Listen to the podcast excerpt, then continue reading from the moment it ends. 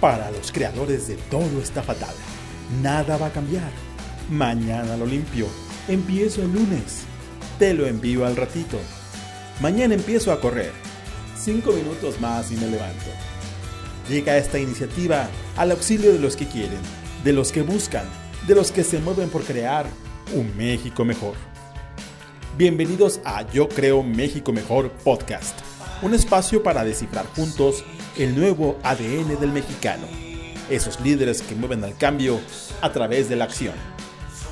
Quedan con ustedes Gaby Delgado y Carla Del Day.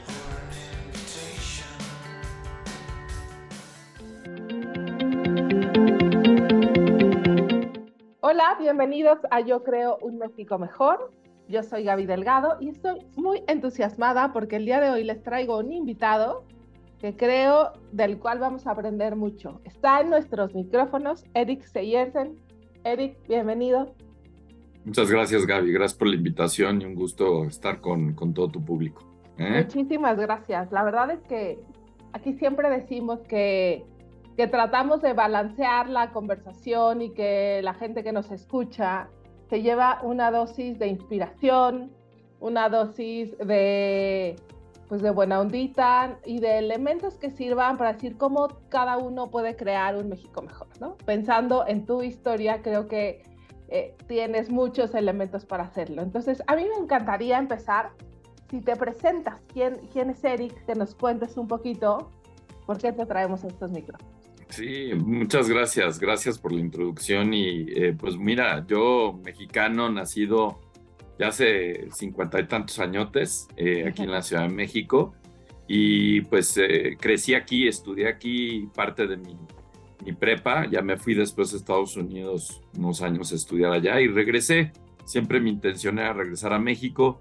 He tenido una carrera corporativa pues eh, la verdad pues muy llena de retos, de pues este, de, de cosas positivas y también cuestiones a veces difíciles, ¿no? Estando aquí en nuestro país, toda mi carrera la he hecho realmente en México y Latinoamérica. Y también, pues, parte de, lo que yo soy es pues, un deportista eh, de alto rendimiento, veterano, pero de alto rendimiento. Y este, pues, eh, corredor de maratones, ultramaratones, maratones extremos. Y ese es, pues, mi, digo, aparte de mi familia, eh, pues mi pasión es el correr, ¿no? Y, y demostrar que, que México y los mexicanos podemos lograr cosas extraordinarias. Entonces, eso es más o menos el resumen. Me encanta, muchísimas gracias. Creo que me encantó, ¿no? Y un poco cuando, cuando empezamos a entrar en contacto, ver este, esta complementariedad, ¿no? O sea, aquí de pronto hemos traído también deportistas de alto rendimiento, ¿no? Y creo que, no sé, yo lo pensaba como de, creo que en el caso de Eric, el alto rendimiento está también en su vida corporativa, ¿no? O sea, liderando equipos importantes, ¿no? Este, en industrias complejas, ¿no? Como, ¿nos quieres un contar, contar un poquito, o sea, pensando en tu maestría en Estados Unidos, todo el tema de negocios, pensando en cómo se puede implementar o tener este tema de alto rendimiento en distintas aristas. ¿Nos puedes contar un poco? Pues mira, 30 años de, carrera corporativa he estado pues en empresas como, como Domec, como este, PepsiCo, eh, Diageo, eh, Brinks, en, todo el tema de transporte de valores, eh, Cadbury Adams, y en todas he tenido la oportunidad pues de formar equipos principalmente de, de nacionales, afortunadamente, y nada, obviamente en contra pues de gente que no estuviera aquí, pero pues de gente joven, eh, gente con muchas ganas, eh, y demostrar que, que, nosotros aquí en México, pues a nuestras, siempre estuve en empresas transnacionales, eh, prácticamente más que en una ocasión estuve en una empresa mexicana, pero siempre han sido transnacionales y donde se veía un poquito con resquemor, pues México, ¿no? Muchas siempre noticias de corrupción y que tal vez este, pues no, no son las mejores condiciones en muchos aspectos y sin embargo, pues eh, siempre mi impulso era a nuestros equipos es, pues vamos a ser pues, no, no los mejores en México, sino a nivel global, ¿no? Y lo hemos logrado. Eh, hemos tenido, eh, tengo, he tenido equipos extraordinarios, pero en Adams, en Diageo, en Vitalmex, donde tuve mi último reto, pues lográbamos resultados tremendamente buenos y, cultura organizacional donde la gente está pues, muy enganchada, ¿no? Eh, y eso pues, pues me enorgullece, ¿no? Eh, digo, mi nombre sonará extranjero, pero soy más mexicano que, que en Chile eh, y me encanta este, pues, mi país y, y demostrar que, que, los mexicanos podemos y exportar talento, ¿no? Que eso es pues, lo que quieres, ¿no? Siempre estamos viendo que nos mandan mucho talento de Sudamérica, pero pues el reto era, pues vamos a empezar nosotros a exportar talentos como en el fútbol, ¿no? Siempre era la bronca que Hugo Sánchez era el único que salía del país y le iba bien, y ahora ya afortunadamente pues tenemos como 20, 30 futbolistas exitosos, pues lo mismo a mí me gustaba, ¿no? Entonces, este, pues eso fue la, trayectoria profesional eh, y la verdad estoy muy orgulloso, te digo, de la gente, porque uno como líder no es nadie sin tus equipos y sin, y sin pues, eh, tener esa lealtad en cuanto a, la misión de la excelencia, ¿no? Para mí eso es crítico, eh, el ser excelentes, el ser lo mejor que podemos ser y, y, hacerlo constantemente, ¿no? Ya sea en el deporte o en los negocios, tú tienes que buscar la excelencia y la superación. Y eso es lo que nos va a llevar a nuestro país y a los mexicanos como individuos y como país, pues realmente a resaltar, ¿no? Y, ya que nuestras virtudes sean las que prevalecen y no los defectos o, pues tantas cosas malas que a veces oímos y es una realidad, pero hay muchas cosas eh, más importantes y positivas en nuestro país que lo malo y, creo que tu programa y, a todos tus escuchas pues también queremos oír de, de lo bueno de nuestro país, ¿no? De lo bueno de nuestra gente eh, y de lo que podemos hacer y que podemos hacer cosas extraordinarias y competir contra los mejores del mundo. Totalmente de acuerdo. Oye, pensando en eso y en esta búsqueda que hacen aquí el equipo de producción, veía que uno de los temas que, que tú de pronto tenías, ¿no? O sea, o que has desarrollado en tus equipos, es esta como el inspirar para liberar potencial, ¿no? O sea, como... Sí, sí, sí. Ese es mi propósito. Exacto, o sea, ¿cómo, cómo, cómo lo descubres, ¿no? O sea, y luego ahí, ¿cómo haces? Porque en, el, en el entendido de tantos equipos diversos, y, y me, me, gusta mucho cómo lo dices, de lo valioso de la gente y esta misión de excelencia, pues para, para intentar vivir en esto, de vivir en, en excelencia, pues hay mucha chamba de por medio. Sí. Fíjate que fue un tema de exploración, digo, afortunadamente he sido un ejecutivo que ha estado en empresas que invierten mucho en talento, ¿no? Entonces, cuando tuve la oportunidad de entrar, y probablemente un poquito antes, eh, cuando estuve en Adams, ¿no? Eh, que ya era presidente, pues, de la región, pues te ponen un coach. Yo antes, que te diría, yo decía, yo, era, yo soy el mejor y no necesito que nadie me diga, no necesito que nadie me ayude, ¿no? Eh, es un poco, pues, cuando uno se siente muy joven y un poco engreído y, y la arrogancia a veces prevalece, porque pues podemos tener grandes cualidades, pero siempre podemos mejorar, ¿no? Y a través del coaching me di cuenta, pues, de esa, si quieres, defecto, ¿no? De esa ceguera que a veces podemos tener de, de uno mismo y de que podemos, incluso siendo muy buenos, poder ser mejores, ¿no? Y ahí es cuando me llevo, estando en Adams, en una empresa tan bonita, y después llegando a Diallo, que era una empresa, ¿qué te diré? Un poco más de exigencia de resultados, y agarrar y decir, lo que voy a hacer es me voy, voy a exigirme primero a mí y después obviamente a mis equipos, pero del lado positivo, ¿no? Del lado de convencer. Mi posición me da, y sobre todo en México, poderes importantísimos, ¿no? Es, son posiciones muy poderosas, pero ese poder lo tienes que usar realmente para inspirar a la gente, no para, porque cualquier orden que yo doy la van a seguir, ¿no? y poca gente te cuestiona. Nuestro país afortunadamente ha evolucionado, pero sigue siendo un país donde el liderazgo se ve como que el todopoderoso, el, líder y, sabe todo y, pues hay que hacer lo que dice, ¿no? Y, llegué a Diallo, que era una empresa un poco distinta, donde había mucha conexión con las personas, ¿no? Mucho coaching para arriba y para abajo. Y yo tuve un coach personal por un par de años donde descubrí que mi propósito, que donde era mejor, no era dando instrucciones y órdenes, ¿no? Como, como Napoleón, que era uno de mis héroes, sino más bien inspirando a la gente a ser mejores a sí mismos. Eh, y esa inspiración, buscar la transformación empresarial, primero de uno y después de la empresa. Y te puedo decir que en los siete años que estuve ahí, eh, pues mis calificaciones, porque todo, toda la empresa me calificaba en, en, las encuestas de clima organizacional, todo, todos los años fui mejorando. ¿Por qué? Porque escuchaba, porque era un líder inspirador, no lo digo yo, lo, lo decía la gente y lo decía Great Place to Work y varios otros. Y, y, ahí es cuando encontré que mi naturaleza, en donde estoy en ese, digamos, óptimo, es, es diciéndole a la gente cuál es la visión, qué es lo que tenemos que hacer y claro, siendo el primero en, en poner el ejemplo, ¿no? De, del esfuerzo, de estar en el frente de, pues digamos, de la batalla y, y de los retos, ¿no? Entonces, esa parte fue un cambio de, cuando era un joven de 30 años, con mucho éxito, la verdad, corporativamente y en posiciones, a ser una persona que genuinamente me encantaba lo que hacía y me encantaba que la gente le gustaba trabajar conmigo. ¿Qué es lo que quieres, eh? En, el mundo al final puedes tener admiración de muchas formas, pero la admiración donde soy mi, mi, mi, mi, gente, que todavía pues yo les llamo mi gente, mis equipos, sigo teniendo contacto con cientos, ¿no? Porque pues, esa admiración continúa y viceversa, yo los admiro a ellos, ¿no?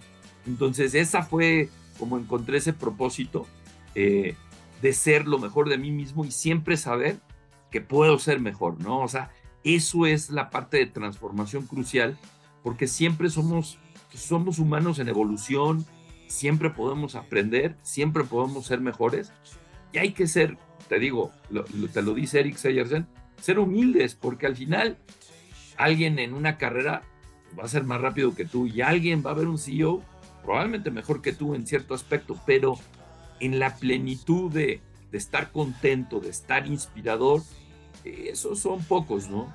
Y, eso es mi, aspiración, ¿no? A, ser una persona plena que siempre esté inspirando alrededor de, de mí. Está padrísimo y es un gran reto, ¿no? O sea, pensando y aquí me notaba algunas cosas de las que, has dicho en esto, que creo que puede haber como una gran pregunta, ¿no? O sea, desde luego no una única respuesta, pero pensando en el, en el ya cómo inspirar a los otros, creo que nos das algunas pistas, ¿no? Esto de ser ejemplo, ¿no? Tú mismo exigirte y tal, luego la capacidad de escucha. ¿Qué más, qué más has encontrado? Porque en estos equipos diversos, supongo, ¿no? De edades, etcétera. Sí. Encuentras, o sea, digamos que cuál es tu método, o sea, o, o, qué dices, escucho y en cada uno, porque cada persona necesita cosas distintas. ¿Cómo le haces ahí? Pues mira, eh, digo, siempre la parte, mis equipos han sido pues de, de, miles, y digo, he tenido corporaciones donde pues tienes eh, un estadio lleno, ¿no? Con 3.000, 4.000 vendedores, y es muy distinto cómo comunicas, ¿no? En un grupo así, ¿no? Eh, y es muy distinto cómo comunicas en un corporativo al senior management. Entonces, tienes que ser, eh, eh, adaptarte a tu audiencia. O sea, el, aprender a comunicarte bien es, es un arte, ¿no? Y se vuelve después del arte, se vuelve una disciplina que vas mejorando poco a poco, ¿no? O sea, pero tienes que aprender a ver a tu audiencia, a saber quién es e, y adaptarte individual y a los grupos, ¿no? y al final sí va a haber una, una línea común. Nunca vas a tener el 100% de tu audiencia, eso es imposible, nadie, ¿no? Eh, muy pocos pueden tener un nivel tan alto, pero quieres que la mayor parte eh, estés con ellos. Individualmente yo trabajaba mucho, eh, yo tenía en, el Diallo, donde, donde trabajé mucho esto, 50, principalmente jóvenes, déjame decirte, me, me buscaba mucho la gente joven, yo no sé, este, no, y no son por las canas, la verdad, es por, yo creo que pues les caía bien y, porque abría la puerta, que siempre tenía mi puerta abierta y me dicen, oye, Eric, este, ¿podrás coacharme? Y a veces es porque quieren tener contacto con el director general, pero yo no, si era por, por estar ahí sentado, no, no importa, ¿no? Tú escuchas y tratas de entender, de ser empático a, las situaciones. Eh, y tuve muchos casos muy bonitos, ¿no? De desarrollo con gente, pero te vas adaptando individualmente. Es distinto la audiencia general que ya el individuo, pero empiezas, empiezas individual. empiezas trabajando persona por persona. Eh, eso es lo más importante cuando eres líder en una corporación. Incluso cuando ya tienes responsabilidades sobre grupos, tienes que ser, dedicarle tiempo. O sea, yo empezaba trabajando muy temprano en, en, la mañana y a veces una sesión de coach son 10, 15 minutos, pero son las más efectivas. En el pasillo, acá, este, y, enriquece porque dicen, oye, está tomando el tiempo para escucharme, para hablar, para sonreírme, para... Eh, y eso es lo que genera que el líder se ha visto no nomás como el que tiene la posición y el poder, sino como alguien que está conmigo y que me va a entender en las buenas y en las malas, ¿no? Eh, y en una compañía diversa como Diallo o en algunas otras de las que estuve, eh, es bien importante, ¿no? Saberte adaptar, quitar tus prejuicios, tu vallas, que eso es también crítico, todos tenemos vallas. Pocos sabemos cuál es nuestro bias inconsciente. Y eso también tienes que trabajarlo, ¿no? Entonces, ahí empieza todo, todo ese trabajo como líder. Eh, pero sí, es un trabajo individual, persona por persona, eh, y de mucha empatía, ¿no? Digo, digo la palabra porque tienes que ser empático, ¿no? Tienes que eh, saber cómo escuchar y también transmitir, porque la gente quiere que también les digas tu, tu punto de vista, su opinión. Y ahí sí yo trato de ser muy honesto, siempre en positivo, pero muy honesto con la gente. ¿Por qué? Porque cuando eres honesto, puedes provocar esa transformación. Cuando adulas nomás por querer quedar bien, le haces un mal a la gente, ¿no? Entonces, mi reto siempre ha sido es cómo puedo sacar lo mejor de las personas sin que se sientan criticados de una forma que les baje más con los millennials y los centennials. Es bien complicado, ¿eh? déjame decirte antes en nuestras épocas, pues los maestros hasta con, con la regla, ¿verdad? Y nadie decía nada y te aprendías la tabla de multiplicar. Hoy en día ha cambiado, ¿no? La sociedad ha cambiado y todo. Entonces tienes que ser muy inteligente con tu comunicación, pero nunca perder la, honestidad. Para mí eso es crítico, ¿no? La honestidad, pero la empatía y ser caluroso, ser humano y saber que tú estuviste en esa misma posición hace muchos años y mis mejores jefes fueron los que se sentaron conmigo, me escucharon y, me empujaron a ser mejor y me dieron una palmada cuando, cuando hice bien las cosas. Y es lo que recuerdas en la vida. Entonces, para mí, en, conclusión, eso es, ¿no? Cómo apoyar, cómo ayudar. Yo he tenido una carrera y una vida privilegiada. Ahora me toca apoyar a, todas las gentes que pueda para que sean lo, lo mejor de sí, ¿no? Que lleguen a su propósito.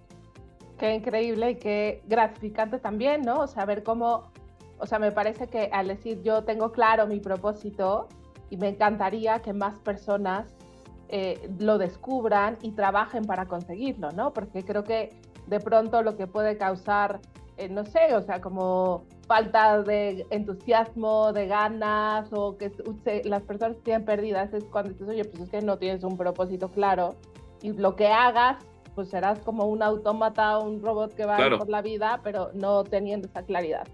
Ahí, ahí me encantaría que nos des como alguna pista, porque aquí de pronto la gente nos escribe o no, eh, de, por, algunos invitados. A ver, suena fácil, ¿no? Esto, pero ¿cómo en serio descubro mi propósito? Mira, eh, eh, como te digo, si uno tiene la suerte de tener un coach, yo, a mí me pasó la primera vez que me ofrecieron un coach, dije que no digo, tenía 27 años de edad, pero nunca, siempre que te ofrezcan un coach, acéptalo. Que si, porque quieren mejorar algunos temas que uno puede tener, o generalmente es genuino, que te quieren ayudar a ser una mejor persona. Y hay empresas que te ponen coach. Yo ahorita voy a estar coachando a unos CEOs, ¿no? Ya, ya con mi, mi, mi, pues, mi experiencia, ¿no? Entonces, es padrísimo tener esa oportunidad, pero al final lo puedes hacer solo, ¿no? Lo puedes hacer solo siempre y que puedas verte al espejo y ver realmente quién eres, ¿no? Hacer la introspección, hacer tu análisis y que haya personas a tu alrededor que te puedan ayudar a entender tus puntos ciegos. Eh, mi mujer es mi mejor coach, este, mi mejor amiga, obviamente, pero es mi mejor coach porque me dice las cosas y a veces no, no te gusta, ¿no? Pero cuando lo proceso, digo, y tiene razón y tiene razón. El 95% de las veces tiene razón.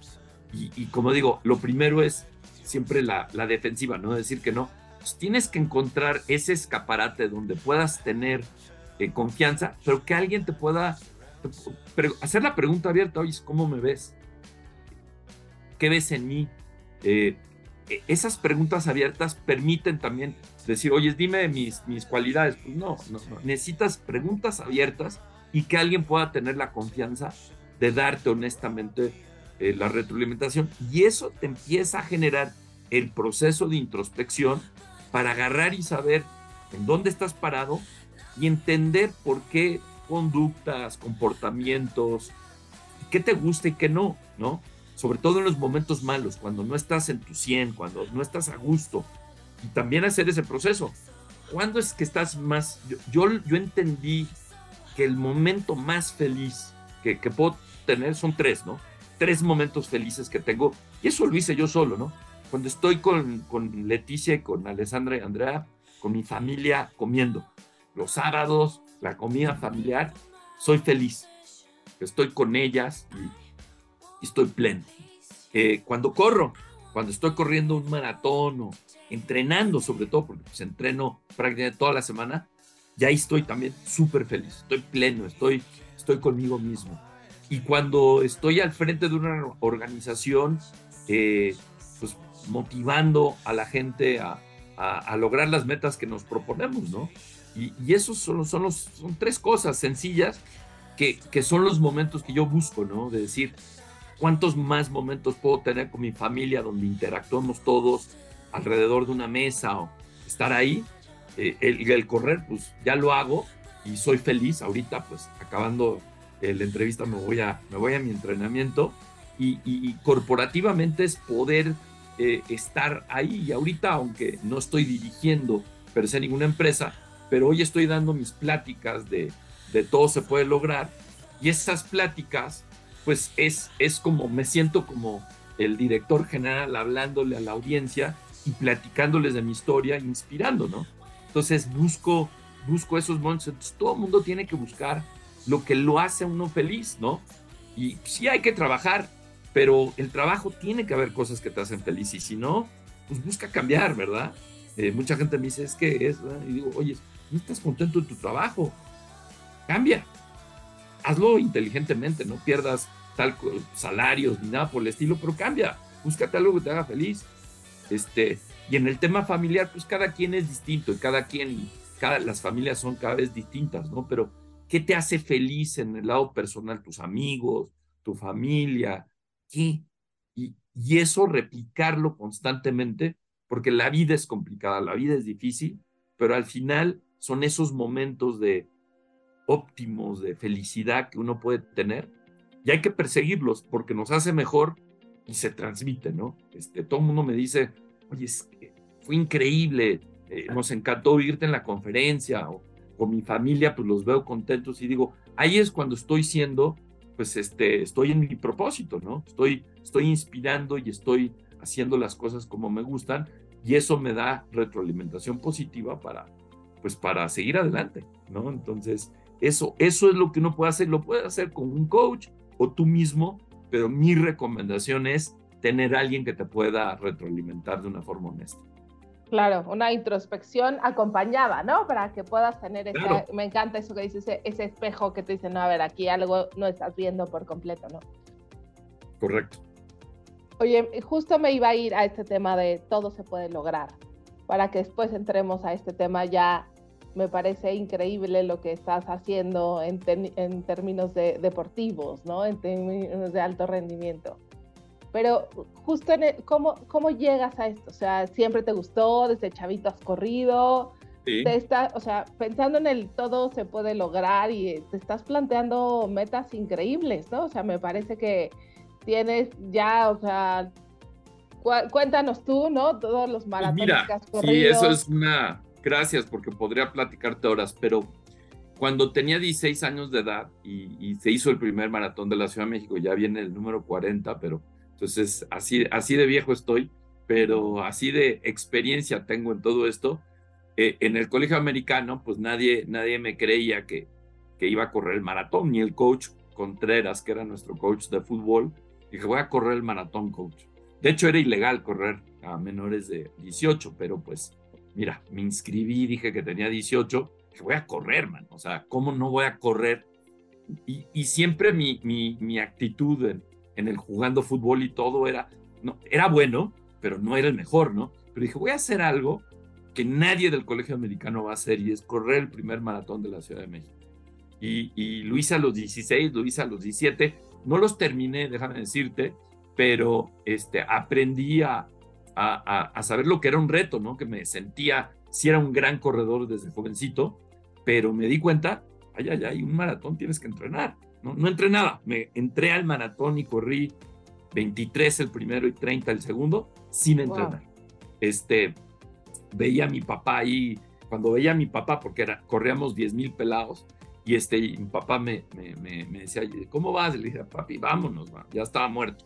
Entonces, ahí es cuando, cuando me, el amor a correr siempre estuvo, pero como que me di cuenta, ¿sabes qué? Como, como ejecutivo, ¿no? Para sacarte buenas calificaciones en la escuela o como ejecutivo, tienes que trabajar, ser disciplinado. Y siempre lo había hecho. Y este, pues, como te digo, esa arrogancia de a veces de yo puedo hacer todo en lo deportivo como crees que. Y, y te das cuenta que es lo mismo. Como en la escuela, tienes que estudiar fuerte, y como en el trabajo, pues tienes que dedicarle las horas para yo llegar a ser pues bueno y crecer, ¿no? Entonces, 20 eh, años de, un poco workaholic, si lo quieres, si lo quieres ver así, eh, me enfoqué mucho, mucho al trabajo y a, mi desarrollo personal. Y te puedo decir, la verdad fue, fue bueno porque pues logré lo que quería. Siempre quise ser director general y lo logré a una edad pues joven, ¿no? 39 años de edad cuando dirigí eh, Adams para Latinoamérica. Pero me di cuenta que había un vacío. Y el vacío era eh, que físicamente estaba bien, pero no me sentía perfecto. Tenía, hoy peso 65 kilos y lo puedo decir con orgullo, pesaba 73, pero 73 kilos para mí me hacían sentir eh, pesados, el colesterol lo tenía pues un poquito sobrepasado, un poquito de presión alta, o sea, cosas que veías mi, mi check-up de, los 39, decías, hombre, pues tienes 39 años de edad y ya estás en una situación pues no óptima, ¿no?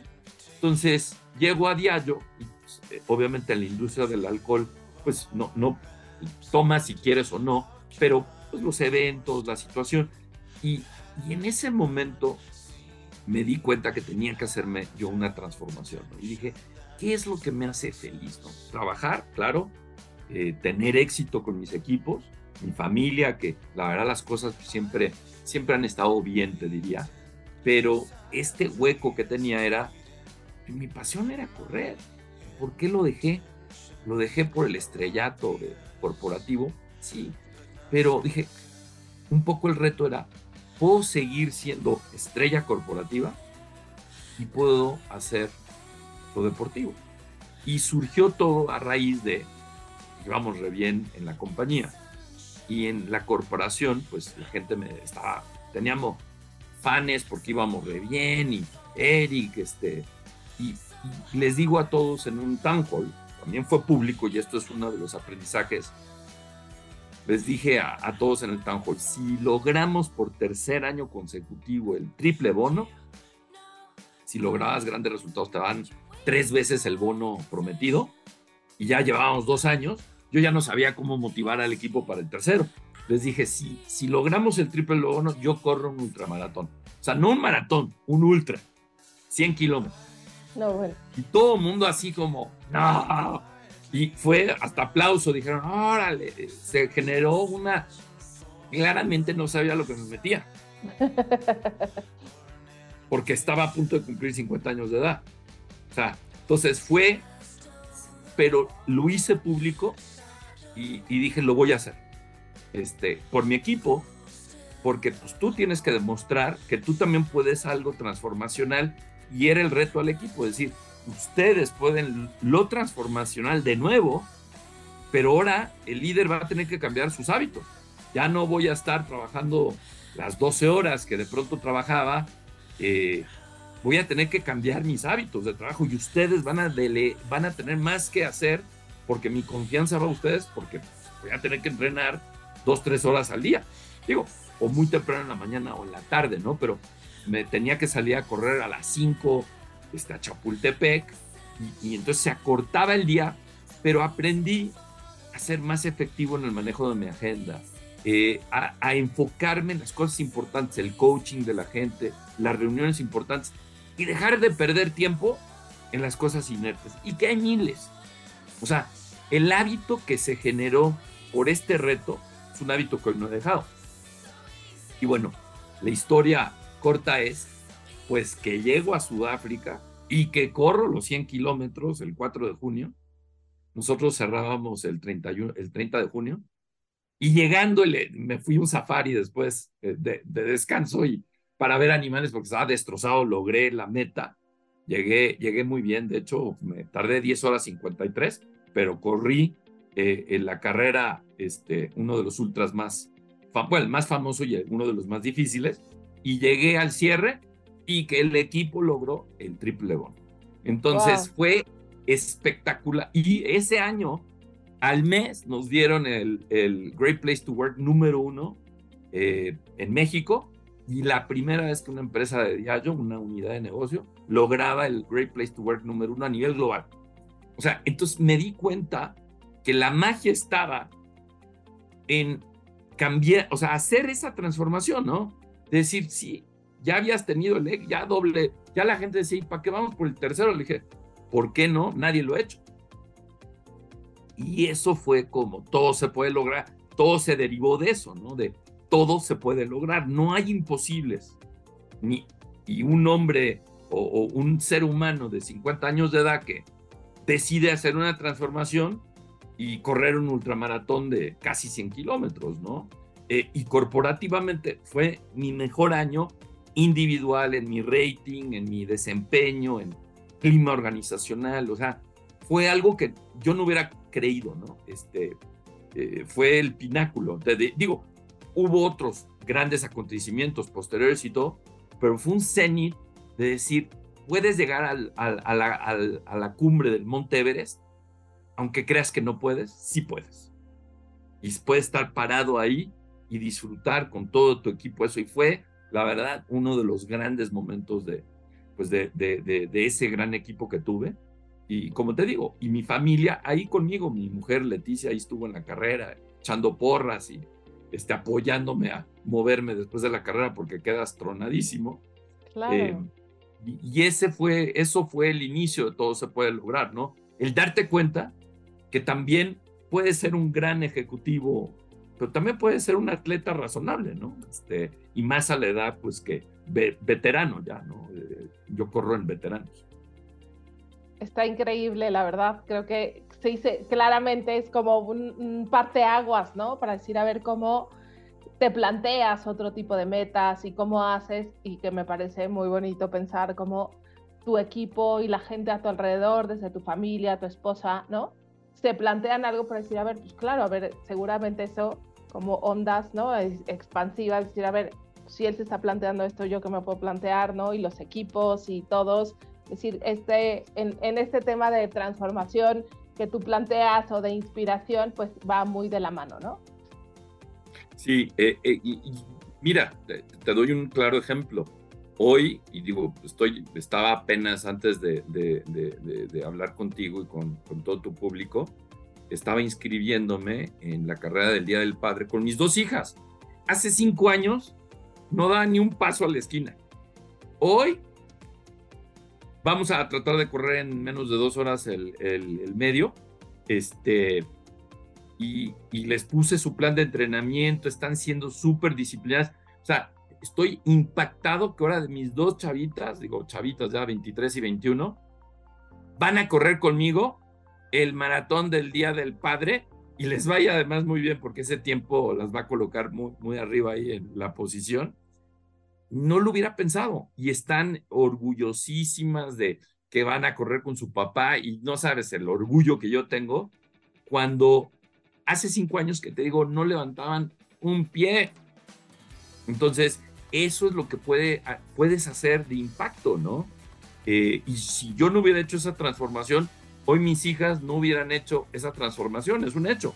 Tal vez sí, en otro modo, pero hoy estoy impactando pues a, dos de las tres personas que, que, más quiero en este mundo, ¿no? Entonces imagínate, este, estoy preparando, preparándome yo también porque quiero, vamos a entrar en la meta eh, de la manita, ¿no? Los tres. es muy, muy bonito. Está padrísimo. Oye, y a ver, después de este, ¿qué fue primero? Digamos que después de este ultra, entonces dice, me voy a plantear como de tener mucho, o sea, como que ya hacen los mayors, eh, como, ahí, ¿qué onda? ¿Cómo, empezó ese, pues empezó, o sea, cuando la gente dice, oye, si ya hiciste este ultramaratón, ¿ahora qué vas a hacer? Entonces, el tema es que lo llevas a un punto tan alto que, el, gran reto es, ¿y qué sigue, no? Pero a mí me gusta hacer, eh, un parte de las cuestiones que, a mí me gusta es pensar a largo plazo, muy a largo plazo, no pensar en el trimestre o en el año. Y como ejecutivo eso nos toca, ¿no? Dicen que el, CEO es realmente más bien el Chief Visionary Officer, ¿no? Tienes que ser el visionario. Y siempre trato de visualizar para adelante es cómo puedo tener un arco de transformación, ¿no? Y algo de lo que empecé a diseñar a partir de esa carrera es decir, ¿qué voy a hacer? Puedo hacer otro maratón y puedo correr un, otro ultra, pero le dije, voy a tratar de hacer algo que muy pocos, muy pocos en el mundo han hecho y tal vez el, el, uno, tratar de lograr ser el primer mexicano en algo. Entonces empecé a trabajar en, en diseñar, ¿no? Dije, ¿puedo correr un par de maratones por año? Y, y, y, eso a qué me llevaría, ¿no? Entonces dije, voy a hacer los seis majors, no llevaba uno solo, ¿eh? voy a hacer siete continentes. Los siete continentes, de hecho, hay muchos menos que los seis majors eh, de seis majors hay 200 mexicanos, de siete continentes hay cinco mexicanos. Había cinco, ya, ya hay seis. Entonces, decía, si logro los seis majors, eh, si logro los siete continentes, me pongo en una franja pues, de muy poca gente que ha logrado eso y en un tiempo, cinco años. En cinco años es promedio de dos maratones por año prácticamente. De hecho, hice cuatro el año pasado. Pero, eh, y eso empecé a trabajar. Entonces, mi, todo se puede lograr fue, si estamos aquí en, en, en Comrade, Sudáfrica, ahora vamos a algo, o sea, al, al, Monte Everest de, las carreras y vamos a tratar de ser el primer mexicano. Y digo, y de la edad que tengo, probablemente de los poquitos, que ya, pues ya los veteranos tampoco hay tantos. Entonces, este, eso fue como, como empecé a, a y porque quería mantener el ritmo. Dije, cuando corrí a los 16 y a los 17 y a los 18 y lo dejé, es uno de los grandes arrepentimientos y lo que transmitiría sobre todo al público joven, ¿no? Bueno, somos jóvenes todos, pero por edad, que tengan edad eh, biológica de 20 o 30 años, no hay que dejar de hacer lo que a uno nos apasiona, porque puedes tener, la vida se va así de rápido y 20 años después estás viendo y dices, imagínate que hoy tendría 100 maratones, ¿no? Este, el hubiera no existe, pero lo que sí existe es empezar a hacerlo ahora. Entonces dije, no voy a dejar de correr y voy a hacer algo que ningún mexicano o pocos mexicanos han logrado y máster pues ninguno han logrado en la vida. Y, voy a demostrar que podemos plantar nuestra bandera en, en todas las carreras y en todos los lugares. Y eso fue como, como inició el proceso. Eh, Hoy te puedo decir, en, las últimas dos carreras que corrí el año pasado en, en Chile, en Santiago y en Sydney, me coloqué en el noveno lugar de mi categoría. O sea, el noveno lugar, o sea, mi mamá, que ya es grande, me dice, Eric, no trates de ganar porque te vas a quemar. Yo, yo me reía con mi mamá, le decía, mamá, no, no, no voy a tratar de ganar. Pero le dije, quedé en noveno lugar. Digo, de máster, pero quedé en noveno lugar, o sea, en dos carreras, de hecho. Entonces, me di cuenta que también puedo llegar a ser excelente, no como nomás CEO, sino como deportista, ¿no? Y, y ahí es cuando descubrí el año pasado que esto todavía pues me, aguanta hasta que, hasta que las rodillas y el cuerpo pues no ceda, pero mientras tanto tengo todavía mucho por delante, ¿no? Entonces, hoy mi meta es completar, ya completé obviamente los siete continentes y los seis majors, es completar pues eh, lograr en todo esto ser el primer mexicano y, eso es, este, pues, pues, lo que me falta, ¿no? Y de ahí habrá que inventar algo más, ¿no? De ser el primer latinoamericano y después tal vez ser el primero a nivel global, ¿no? ¿Por qué no? Está buenísimo.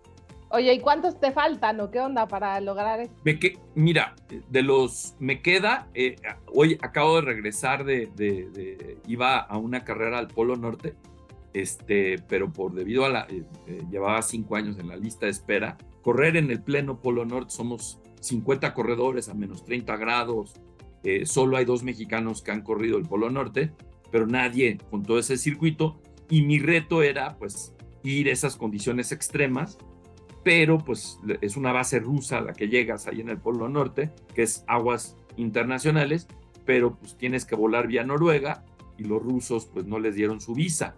Entonces, pues me quedé, me quedé eh, a mil kilómetros, llegué a una isla, la isla más cercana al Polo Norte, y decidí que, bueno, si no voy a correr en el Polo Norte, por lo menos voy a correr en el paralelo 78, que es muy al norte y, y a menos 15 grados centígrados e hice mi maratón no oficial, si lo quieres ver, pero ya, ya tengo mi maratón del Ártico y idea es el próximo año que esperemos que la guerra este, cese, que se pare y haya paz, que se pueda eh, rehacer esa carrera y eso pues ya me lleva así a ser el único mexicano en la historia de, de lograr siete continentes, seis majors y el Polo Norte. Entonces, eso es lo que, es lo que me falta, digamos, de este, de este ciclo de cinco años este reto 761. Correcto, es el reto 761. Ya tendría, te digo, 76 y medio. este sí cuenta, claro. No cuenta, no sabes. O sea, este, además el riesgo de que te come el oso polar. Hay 7000 osos polares en Svalbard, donde estuve, y, te dicen, no, pues lleva pistola, señor Seyerse. Yo decía, ¿por qué tengo que llevar pistola? Pues porque el oso polar puede salir ahí del agua y comérselo. No me diga. Sí, por favor, manténganse en, la circunferencia de, donde, de aquí, porque si no, es obligatorio llevar un rifle o una pistola. Entonces fue, fue muy, muy interesante la carrerita, pero quiero hacerla realmente oficial, ¿no? O sea, la medición oficial y todo. Entonces voy a, voy a este, esperar que la invitación llegue otra vez y, correr el próximo, próximo abril del 2024. Y Boston, obviamente, para todos los corredores que estén en tu audiencia, uno de los sueños de todos los corredores es correr Boston. Y correr Boston lo puedes hacer de dos formas. Por, por eh, caridad, juntar dinero para la caridad, o por calificar. Y es el, el maratón más difícil para calificar. Solo hay 30 mil lugares y tienes que tener tiempos tremendamente buenos. El año pasado califiqué para Boston entonces, eh, ya lo había hecho, pero lo hice por, por caridad, que estuvo bien, digo, correr Boston por caridad, pues también es un, acto noble, pero lo que quieres es pues calificar, ¿no? Y el año pasado califiqué este, para Boston, entonces sí planeo inscribirme a Boston para el 24 y ya ver si hago en el 25 el Ártico o, o ver más o menos si vuelvo a calificar para Boston eh, ahora en, el maratón de Chicago, que lo voy a volver a correr por en octubre. Está buenísimo. Eric, la verdad es que yo me seguiría porque además seguro tienes mil anécdotas de cada carrera y ¿no? Pero, pero hay que ir cerrando. A mí solo me gustaría preguntarte dos últimas cosas. Y la primera es, en este entendido y como lo has mencionado de desarrollar el potencial, de hablar positivo, ¿no?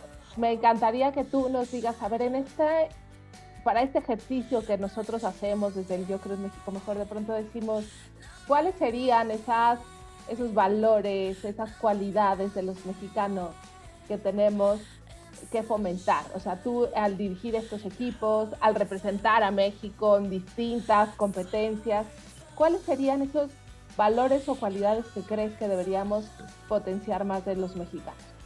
Pues mira, yo, yo creo que lo, lo, más importante es estar muy orgullosos de nuestro país y de la calidad de, de toda nuestra gente, ¿no? Yo creo que esa es una parte súper importante. Cada vez que corro uno de los maratones, me enarbolo como niño eres con la bandera y cruzo la meta con la bandera de México.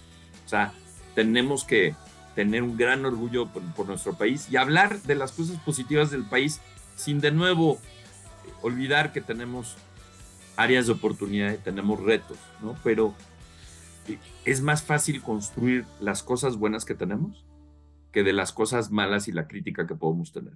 Eh, y, eso tenemos que, creo, creerlo, ¿no? O sea, hoy oímos pues, mucho la situación tan enardecida, tanta división, tantas cosas complicadas, pero encontremos esos puntos en común que todos los mexicanos los podemos tener eh, en vez de nuestras diferencias y, provocar a través de eso la transformación continua de nuestro país. somos una de las 10 potencias económicas más grandes del mundo. Tenemos una población joven, eh, eh, educada, técnicamente súper. Yo que he tenido fábricas a mi cargo y todo, gente comprometida, que técnicamente es buena, creemos en, nosotros mismos, creemos en, la buena voluntad de todos, más allá de nuestras diferencias políticas o, de otro tipo, y aceptemos nuestra diversidad, aceptemos esas diferencias, pero provoquemos ese cambio porque la oportunidad está ahí para que nuestro país eh, luzca.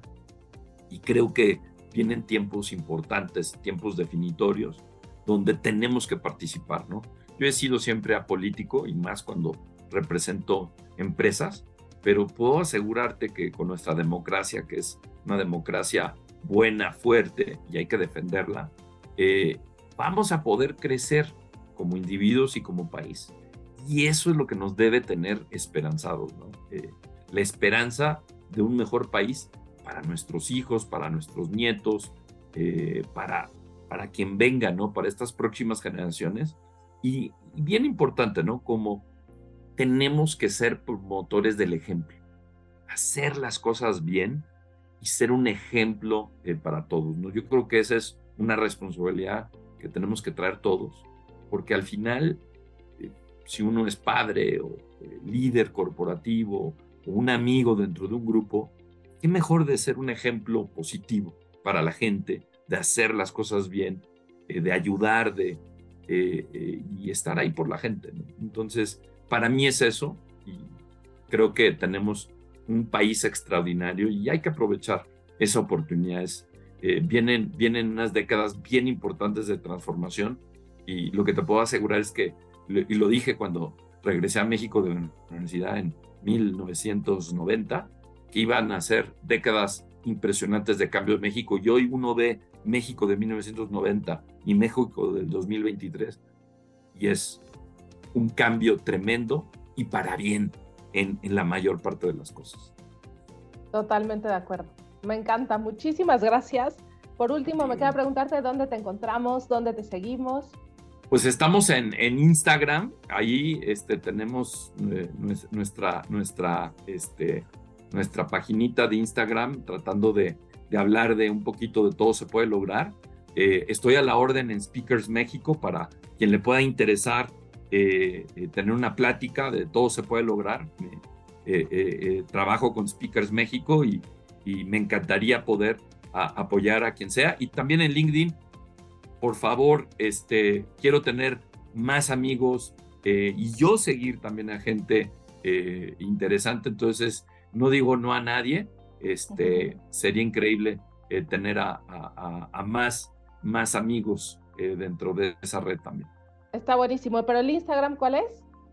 Es eh, eric.sellersen. Perfecto. Es el único Eric Sellersen. Afortunadamente mi papá me dio un apellido único y nombre único, entonces soy el único.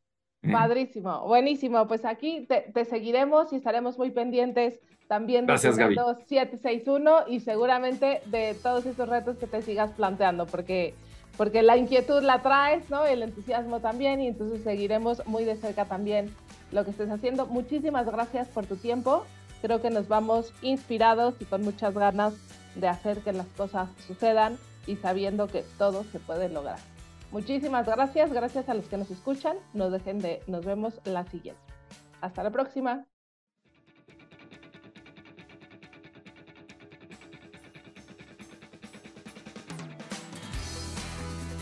Gracias por sintonizarnos en Yo Creo México Mejor Podcast, el espacio para descifrar juntos el nuevo ADN del mexicano, esos líderes entre nosotros que mueven al cambio a través de la acción. Nos escuchamos la próxima. A favor de lo mejor podcast es una producción de A favor de lo mejor Asociación Civil. Todos los derechos reservados.